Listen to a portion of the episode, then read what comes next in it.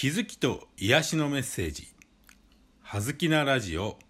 心の扉」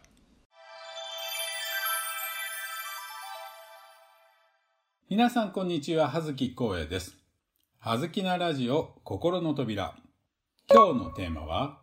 苦手です。はい。ではここからは苦手について少し解説してみたいと思います。この苦手というのもですね、意識、潜在意識と潜在意識で大きく2つの分野に分かれるのではないかというふうに考えられます。いわゆる苦手意識、もう自分がそれが苦手だなというふうに分かっているのはこれ潜在意識で分かっていることですから、どちらかというとこれは現世の、現在のこの人生における過去の記憶から影響を受けた苦手意識、潜在意識の苦手意識だと言えるでしょう。もう一つは、無意識レベルで起こる苦手意識です。わけもわからず、水が怖い。あるいは、あプールがどうしても嫌だ。海がとてつもなく怖い。あるいは高いところが本当に恐怖を感じるほど怖がってしまう。というようなことは、これは無意識レベルの苦手意識であり、これは過去性のカルマが関係しているのではないかというふうに言われています。今日お話ししているのは、この健在意識の方の苦手意識です。つまり、あなたがもうこれは苦手だなというふうに分かっている苦手についてということですね。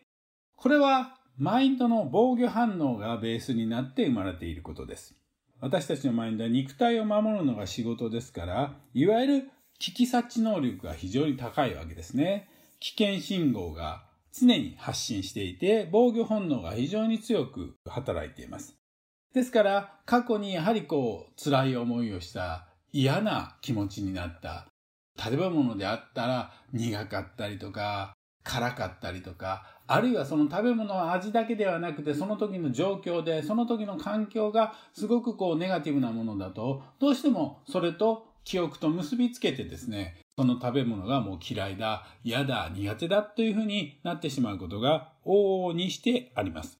しかし、これはあくまで過去の記憶の中にあるものです。その過去の記憶に今ここが制限を受けているということは不自由ですし、過去の記憶というのはそもそも今ここにないものですから、その今ここにないもので自分の自由度が下がっているというのはとてもハッピーなことではない、不幸なことであるということにぜひ気づいていただきたいと思います。あなたの中に苦手なものはありますか？その苦手なものときちんと向き合うことはできているでしょうか？その苦手なものがどうして苦手になったのか、その理由をはっきり覚えているでしょうか？ぜひここと向き合ってみてください。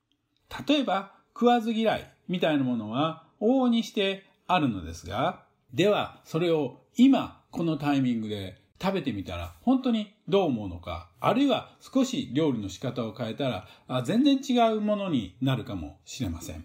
単なる記憶の中でこれは嫌だ、これは苦手だと言っているのはとてももったいないことですし、過去の自分にそれが縛られているんだということにぜひ気づいていただきたいと思います。もしその苦手が克服できれば、それは過去の自分と決別をして新しい自分に生まれ変わる瞬間だった瞬間になるかもしれません。そう、私たちは事実、毎日生まれ変わっているのです。体の中の細胞レベルで考えても半年、一年もすると全く違うものに、全く新しいものに生まれ変わってるというふうに言われています。その全く新しく生まれ変わった私が愛も変わらず同じものが苦手である必要はないのです。ぜひ自分の苦手意識と向き合ってみてください。そしてそこにチャレンジして、もし克服することができれば、まさにそれは新しい自分に生まれ変わっているんだということをぜひ覚えておいてください。今日もありがとうございました。はずきこうえでした。